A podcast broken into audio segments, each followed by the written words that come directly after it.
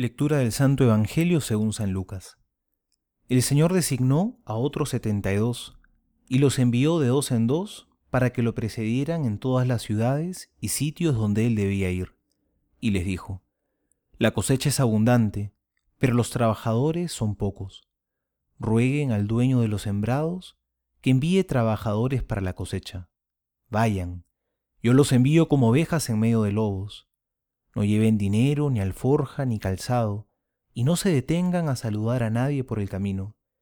Al entrar en una casa, digan primero, que descienda la paz sobre esta casa. Y si allí hay alguien digno de recibirla, esa paz reposará sobre él. De lo contrario, volverá a ustedes. Permanezcan en esa misma casa, comiendo y bebiendo de lo que haya, porque el que trabaja merece su salario no vayan de casa en casa. En las ciudades donde entren y sean recibidos, coman lo que les sirvan, curen a sus enfermos y digan a la gente, el reino de Dios está cerca de ustedes. Palabra del Señor, gloria a ti, Señor Jesús. Hoy celebramos la fiesta de San Lucas el Evangelista. Todos sabemos que la palabra Evangelio significa buena noticia. Por tanto, el evangelista es el que comparte la buena noticia. Como sabemos, Lucas escribió el tercer evangelio y los hechos de los apóstoles. Y al celebrar su fiesta recordamos hoy que nosotros también estamos llamados a compartir la buena noticia, que es Cristo, que se ha hecho hombre y vino para salvarnos. Hay muchas personas que dicen, yo también evangelizo, yo anuncio a Jesús por medio de mis obras, siendo una buena persona, dando buen testimonio, tratando de ser coherente en mi vida. Y eso es verdad, eso es buenísimo y muy necesario.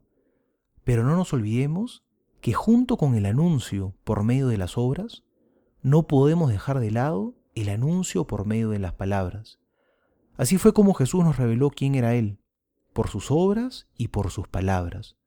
Nunca una sin la otra, sino las dos juntas. No dejemos en segundo lugar nuestro anuncio por medio de las palabras. No tengamos miedo de hablar explícitamente de Cristo, de darlo a conocer a los demás.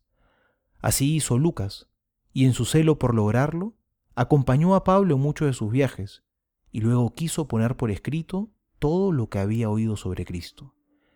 Pidámosle hoy a Jesús que nos envíe más personas que quieran entregar su vida al anuncio del Evangelio. Hoy en la lectura el Señor nos pide que le pidamos al dueño del sembrado que envíe más obreros. Muchas veces se asume que esta cita se refiere a las vocaciones religiosas y sacerdotales, y eso es cierto, pero creo que no se refiere solamente a ellos, porque esos obreros de la mies del Señor no son solo los consagrados y los religiosos, en realidad somos todos los bautizados. Que el Señor nos envíe más cristianos comprometidos, que en el estado de vida que les toque vivir tengan ese deseo ardoroso de compartir con sus palabras y con sus obras la alegría de haberse encontrado con Cristo. Soy el Padre Juan José Paniagua y les doy a todos mi bendición, en el nombre del Padre y del Hijo y del Espíritu Santo. Amén.